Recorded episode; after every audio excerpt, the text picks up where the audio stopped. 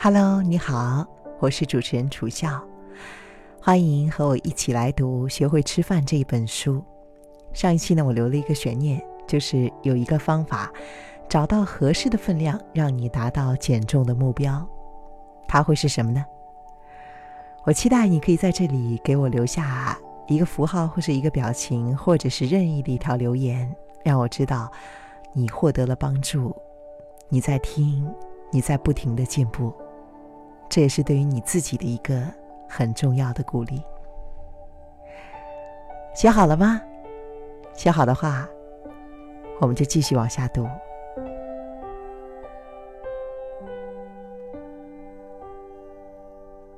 其实这个方法比你想象的还要简单，你只要这么做就可以了，比你现在吃的量再少一些。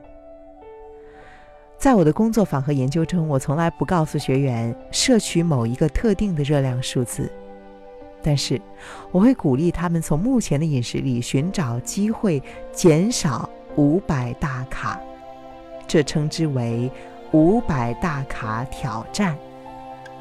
经过一周，这些每天减少五百大卡的机会加总成每周少摄取了三千五百大卡。根据你的活动量、基础代谢率和基因，你一个月会减少至少两公斤。体重刚开始呢会减得比较快，身体适应以后会减得比较慢，但是这是一个很好的开始。特别是如果你的体重较重，需要再减二十公斤或是更多的时候。如果你不需要减那么多，你还可以考虑降低这个数字，比如说每少一百大卡就预计可以减五公斤。当你遇到瓶颈的时候，你可以考虑减少更多。好，我们来说一些具体的。你也许会选择早餐只吃一颗蛋，而不是两颗。三明治少用一些美乃滋。晚餐的牛排吃小块一些。马铃薯上面少放一点牛油，只吃半个甜点。你知道吗？这些加总起来等于五百大卡或是更多。这不是死板僵硬的饮食方法，这些小的改变是可以持续的。如果不能持续的话，改变又有什么意义呢？举例来说，有一位医师很惊讶地发现自己在过去三年中增加了十五公斤。他后来看了营养标识，才知道他平常认为很健康的早餐燕麦片共有六千大卡。哦，不好意思，是六百大卡。他的点心呢是两到三个能量棒，共四百大卡，再加上午餐、晚餐还有宵夜，每天平均摄取两千五百大卡。在他接受医学临床训练和工作忙碌的时候，这些能量棒很重要，因为他经常没有时间吃正餐。但是目前，这已经不再是饮食计划中重要的一环了。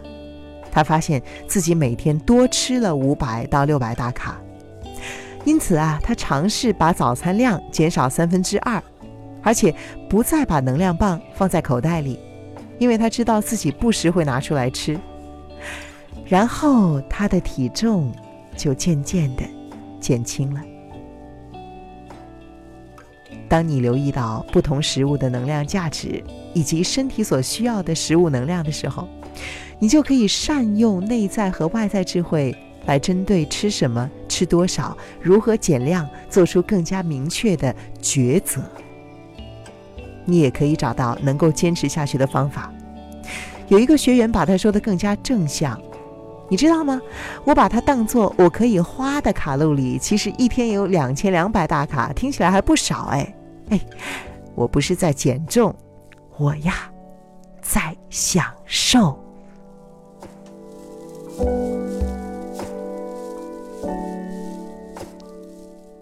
我们现在可以更加轻易的了解大部分的食物能量，无论是食物的营养标识、网络资源，甚至大部分的连锁餐厅都需要标识营养价值。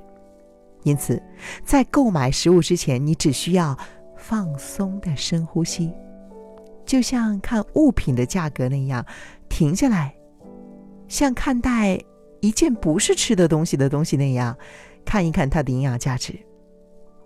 如金钱预算那样管理热量，这样你就不会因此感到焦虑。好了，这一章我就为你读到这里。祝你好运，Good luck to you, my dear。我是主持人楚笑，希望看到你的留言。下一期我们再见。